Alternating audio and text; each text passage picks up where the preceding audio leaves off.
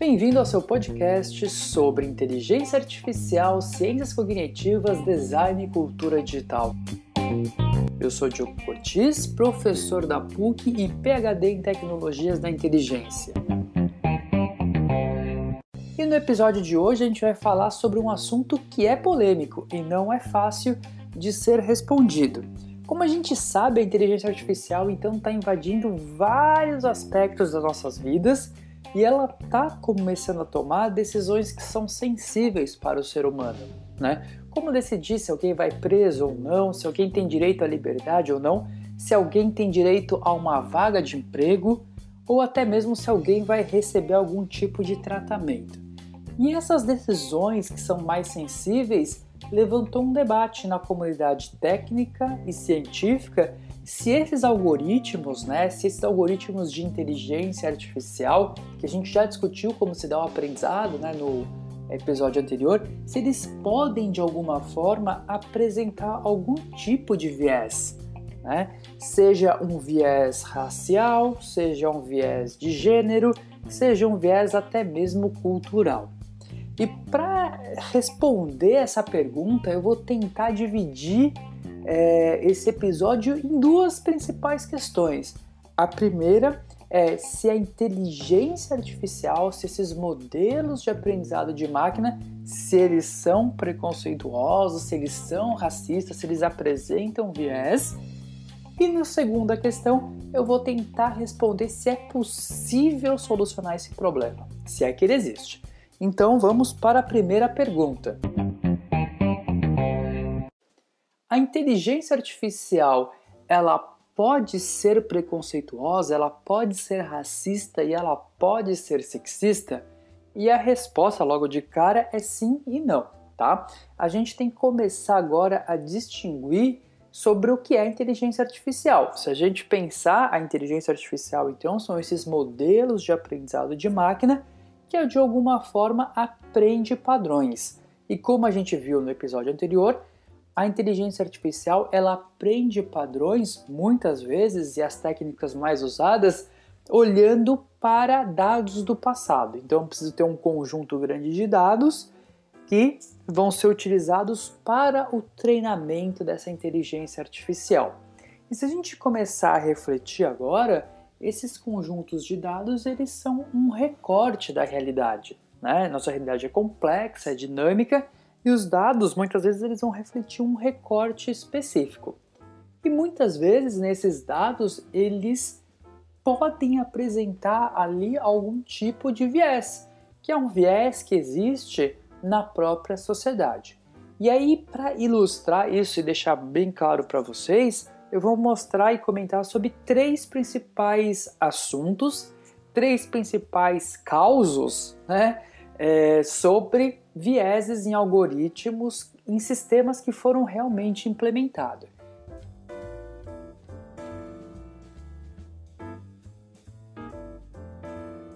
O primeiro deles é, é sobre um estudo que foi conduzido pela ProPublica. A ProPublica, na verdade, é uma agência de jornalismo investigativo que tem nos Estados Unidos e eles começaram a estudar um sistema que chama Compass. Esse sistema ele foi desenvolvido por uma empresa privada nos Estados Unidos, mas acabou sendo implementado por vários sistemas, né, por várias justiças estaduais dentro do país. E essa agência começou então a fazer uma investigação, fazer uma análise sobre esse algoritmo e ela percebeu que esse algoritmo apresentava um comportamento com viés preconceituoso, né, com um preconceito racial, obviamente contra os negros. E o que, que esse sistema fazia? Quando alguém era detido nos Estados Unidos, é, ele passava por uma série de questionários, né, de documentação, e isso então abastecia um sistema que mostrava ali uma probabilidade daquele indivíduo né, reincidir no crime. Né? Ou seja, se ele for solto, qual que é a chance dele reincidir no crime? Mas como o sistema aprendeu isso? O sistema ele aprendeu isso olhando para decisões do passado. Né? Então, para treinar esse algoritmo, essa empresa privada né, pegou é, é o que se supõe, né? É a base de decisões históricas de pessoas que saíram, reincidiram nos crimes, ou de pessoas que não tiveram esse direito, né, essa liberdade, e é, foi abastecido e treinado com esse modelo. É, e esse sistema começou então a marcar, e foi o que esse estudo mostra, uma taxa maior de falso positivo para os negros e uma taxa de falso negativos para os brancos. Bom, o que eu estou querendo dizer aqui é que basicamente o sistema é, começou a marcar os negros como uma chance muito maior de reincidir e os brancos com uma chance menor de reincidir. E aí é, esse grupo pegou as pessoas, né, pessoas que eram reais, e viram que na verdade aquilo não se aplicava é, na realidade. Né? Então, muitos negros que foram marcados com um alto índice de reincidência não reincidiram, e outros brancos que foram marcados como uma baixa é, reincidência acabaram reincidindo. Né? Então tinha um desbalanço aí nessas decisões. Então foi o primeiro estudo e foi bem polêmico na época, porque na verdade depois a própria empresa falou, mas a gente nem usa esse dado é, sobre, sobre raça, sobre é, etnia no nosso sistema. Então como é que você pode falar que nosso sistema está apresentando algum tipo de comportamento racial, sendo que a gente não pede esses dados? Então aqui é importante a gente saber que também existe um outro conceito interessante, que são os conceitos de proxy. São variáveis, características que tem nos dados que, cruzando uma variável com a outra, né, eu consigo inferir uma outra variável. Então, é o famoso o CEP, né? Se a gente olhar principalmente no Brasil, o CEP tem cor, né? Então, se eu te falar a renda de uma pessoa, né? E a, a, a região que ela mora, você vai, de certa forma, inferir né, qual que seria a etnia, a raça daquela pessoa, né?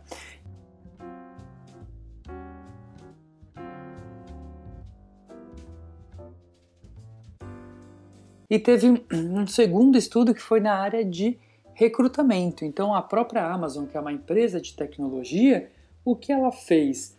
Ela desenvolveu um sistema, porque a Amazon é uma empresa gigante, recebe é, centenas de milhares de currículos, possivelmente todos os meses, e para filtrar isso, né, para chegar só aqueles currículos que tinham muito a ver para a vaga para os recrutadores, né, para que ali o pessoal do RH não tivesse que ficar olhando cada um dos currículos, eles desenvolveram um sistema de inteligência artificial que fazia esse primeiro recrutamento de informação. O que acontece é que depois que esse sistema for, foi para o ar, é, começou a se notar que na verdade ele dava preferência para os homens e quase ele não selecionava as mulheres, mesmo as mulheres tendo competências muito boas e muitas vezes mais aderentes que até o próprio candidato do sexo masculino. E aí a gente traz uma questão importante que se a gente pensar na Amazon, né, a Amazon é uma empresa de tecnologia e a área da tecnologia, né, ela é uma área machista. Não, a gente não pode é, fechar os olhos para esse tema. É uma área que é dominantemente masculina, existe muito preconceito contra as mulheres e a gente tem que lutar sim contra isso. E é, a Amazon, por ser uma empresa de tecnologia, é, a grande número de funcionários da empresa acabavam sendo homens, né? e principalmente em cargos de liderança. Então, quando eles pegaram esses dados históricos, né? lembrando que os dados são recortes da realidade, né?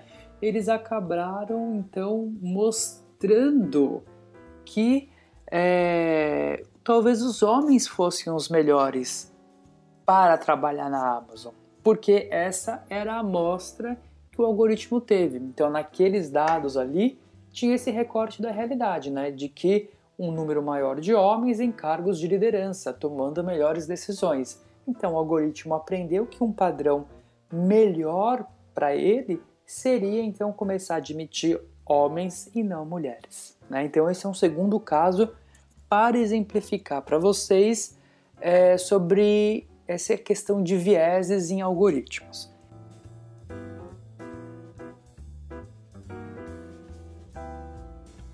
E um terceiro caso é na área da saúde, numa empresa americana, né, também privada, que desenvolveu um software que acabou sendo usado por diversos hospitais nos Estados Unidos, que fazia uma alocação específica de tratamento para alguns pacientes que apresentavam doenças crônicas.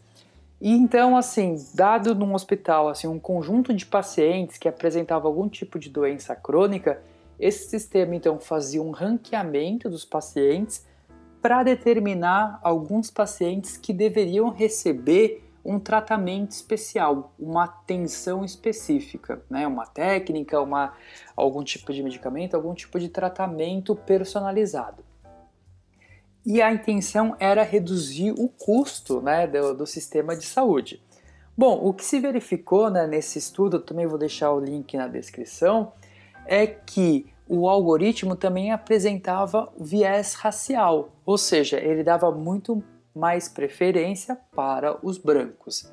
Então, esses pesquisadores identificaram que um paciente com o mesmo ranking, né, lembra que eu falei que faz um ranqueamento? Então, um paciente negro no mesmo ranking de um paciente branco, ele sempre apresentava uma, um desenvolvimento da doença, né, um estágio da doença mais avançado. Em outras palavras, para um negro ser classificado né, numa posição de receber esse, esse benefício, né, de receber esse tratamento especial, ele precisaria estar muito mais doente do que os brancos. E aí entra numa questão de que a gente já conversou, né? Então, é, esse algoritmo também foi treinado com dados do passado. E aí entra uma questão interessante que além dos dados, se a gente pensar né, em todo o sistema de saúde, não só nos Estados Unidos, mas a nível global, os negros têm uma dificuldade maior de acesso. Né? Então, os negros não acessam tanto o sistema de saúde como os brancos né, fazem. E quando eles acessam, eles têm um serviço mais limitado, muitas vezes por conta da sua situação é, econômica e social. Então, o que o sistema aprendeu olhando para esses dados é que os brancos gastavam mais, né? Os brancos tinham acesso a tratamentos mais caros, né? A uma atenção personalizada. Então, o algoritmo, na hora que ele foi desenvolvido, se pensou que, na verdade, ele deveria selecionar aqueles pacientes que iriam trazer maior custo para o sistema de saúde. Então, nesse caso, o algoritmo olhou para os dados e viu que os brancos costumam dar um, é, gastar mais com o sistema de saúde, né? trazer um custo maior. Então, eles passaram a ser preferenciais. O sistema falou: então, se eu preciso reduzir custo, se eu vou olhar por essa variável do custo né, na área da saúde, então eu vou dar preferência para os brancos. Então, os dados apresentavam esse viés. Né? Então, a gente tem que entender nesse momento de que o algoritmo em si, ele não é racista, ele não é desenvolvido dessa forma. Não é porque o pessoal da Amazon não gostava de mulheres. Não é porque o pessoal que desenvolveu esse sistema para alocação de tratamento da saúde não gostava dos negros. Não é isso. É porque os dados representavam essa realidade, ok? Nesse último caso do sistema de saúde, também a gente pode começar a discutir um pouco do design dos projetos. Porque se a gente olhar para o sistema, é, o desenvolvedor ou quem foi que projetou esse sistema olhou por esse viés, né? O viés do gasto, do custo, né? Vou fazer uma alocação olhando por esse viés. Mas se ele tivesse olhado apenas, né, ou configurado o sistema desenvolvido esse modelo olhando para outras variáveis, que no nosso caso aqui né, no jargão da inteligência artificial a gente chama de features, talvez o sistema fosse se comportar de outra forma. Se o sistema não soubesse nada sobre a questão financeira dos seus pacientes, se ele olhasse somente para o estágio específico da doença, né? para qual o nível de doente daquele, né, daquele paciente. Talvez o sistema ia se comportar de uma forma mais justa. Então, recapitulando, o sistema ele pode sim apresentar comportamentos que são enviesados, né? Só que ele não é desenvolvido assim. O algoritmo, o modelo que a gente pega pode ser o mesmo. Eu dou um exemplo que eu mostro para os meus alunos. É, eu pego um dataset, que é um dataset que tem quem sobreviveu e quem morreu no, no, na tragédia do Titanic. É, na verdade, é um dataset com muitos dados inventados, né? não é nada sombrio assim, mas ele é muito bom para fazer benchmark de na, na, área de machine learning, né? de aprendizado de máquina. É, e nesse dataset, então, imagine uma planilha no Excel com vários campos. Né? Eu tenho o nome da pessoa, eu tenho a data de nascimento, eu tenho o sexo, eu tenho quanto que ela pagou na tarifa, qual classe ela está viajando e etc. Né? É, então eu posso pegar o mesmo modelo e, e eu faço exercícios com os meus alunos para eles entenderem bem. A gente pega o mesmo modelo, né? O modelo a gente pode entender assim como um conjunto em branco, né? um conjunto de regras que está ali em branco. E aí, a hora que eu passo os dados, né, vou mostrando esses exemplos, ele vai identificando os padrões.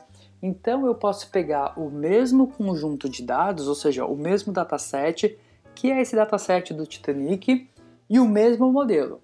Né? Só que na escolha, no design do meu projeto, eu posso selecionar diferentes variáveis. Então, eu posso treinar um modelo em que eu vou pegar, por exemplo, a idade, o sexo e a tarifa, né? Então, nesse caso, o meu modelo ele vai se comportar de uma forma, né? Com, por exemplo, a tarifa sendo o, o elemento mais importante, né? Agora, quando eu coloco o sexo, se eu adicionar o sexo, a variável sexo, o meu modelo vai se comportar de uma maneira totalmente diferente, né?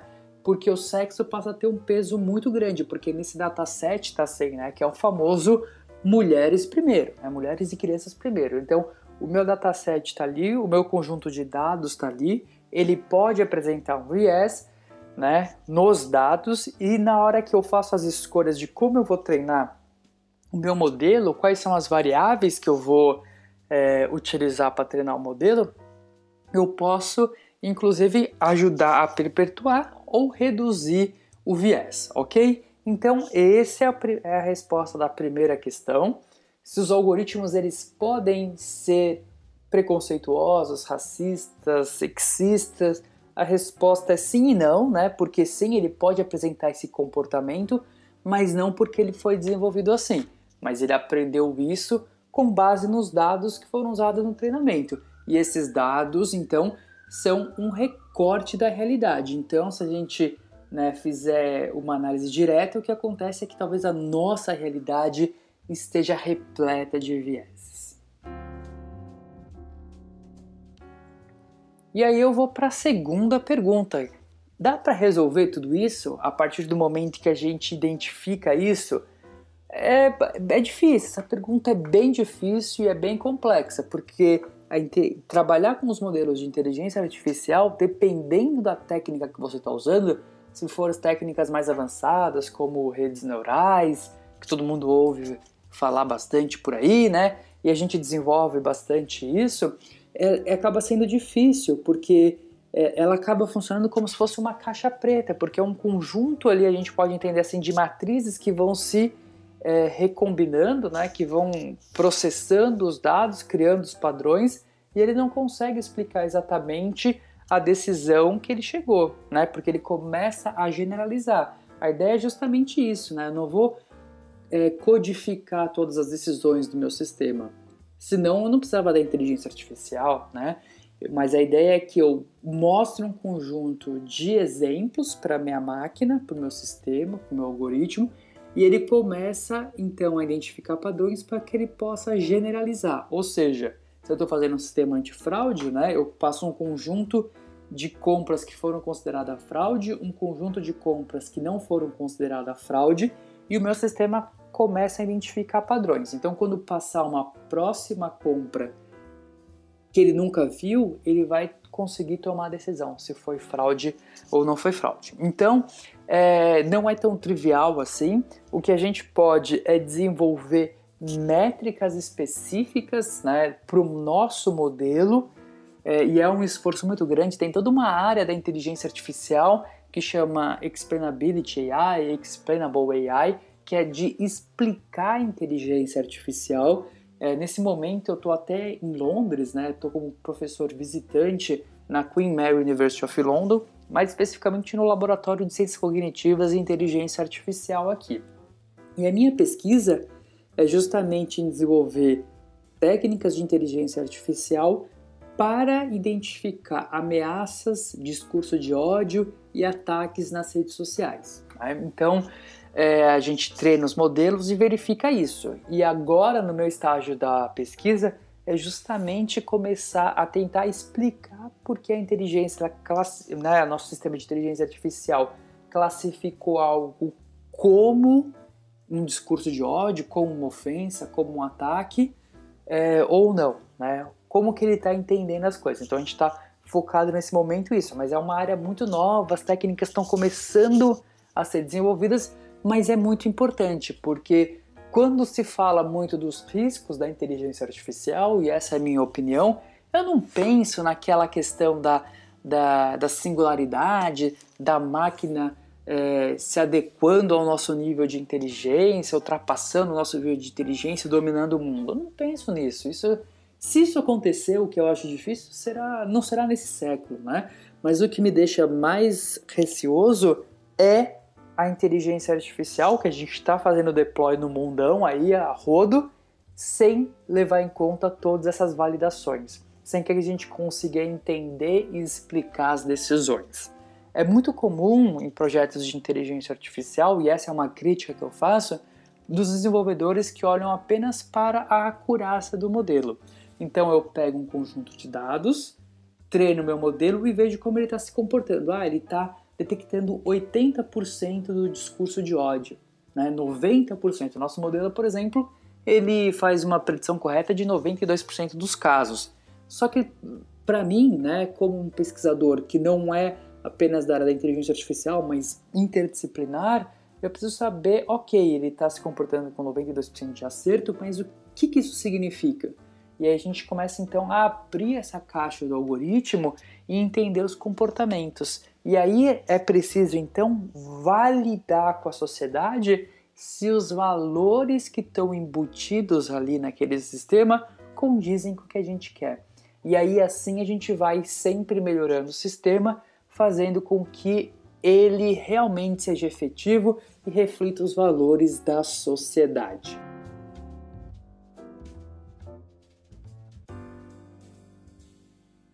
Então é isso, pessoal. É, esse foi o nosso episódio sobre vieses no algoritmo, se a inteligência artificial pode ser racista ou não, mas a gente vai discutir bastante nos próximos episódios. E lembrando que eu também tenho um canal no YouTube, né, com meu nome, Diogo Cortes. Se inscrevam porque a ideia é sempre fazer um episódio por podcast e um vídeo por semana, né? Não um assunto iguais, mas que se complementam. Então se inscreve lá e me siga também nas redes sociais, Twitter, Instagram, Facebook, LinkedIn, tudo Diogo Cortes, tá? Com Z e mande sugestões de pautas. Agora vamos para a dica do Diogo.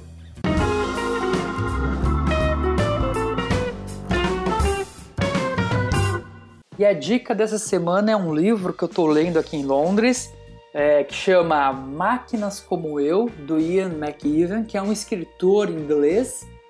É, e mostra, esse livro também tem a ver com o episódio, porque ele mostra muito a relação do homem com a tecnologia, do homem com a inteligência artificial, né, quando a gente tiver humanoides.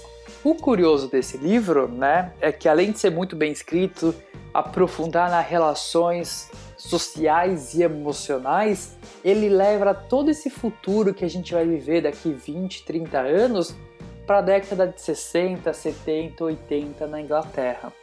Né? Então, toda essa área de smartphones, inteligência artificial, a, a Inglaterra né, já está vivenciando aquilo na década de 60, de 70. É, e é curioso porque alguns personagens da história, como o próprio Alan Turing, né, o Alan Turing é o pai da computação, é, vocês podem conhecer ele então pelo, pelo filme, né, o jogo da imitação, ele se matou né, por, por ser muito perseguido pelo governo, por ser gay. É, e no livro isso não acontece, né? Então o Alan Turing tá vivo, tá velho, tá fazendo coisas, então é bem curioso. E esse é o dica então do Diogo para vocês. Até mais!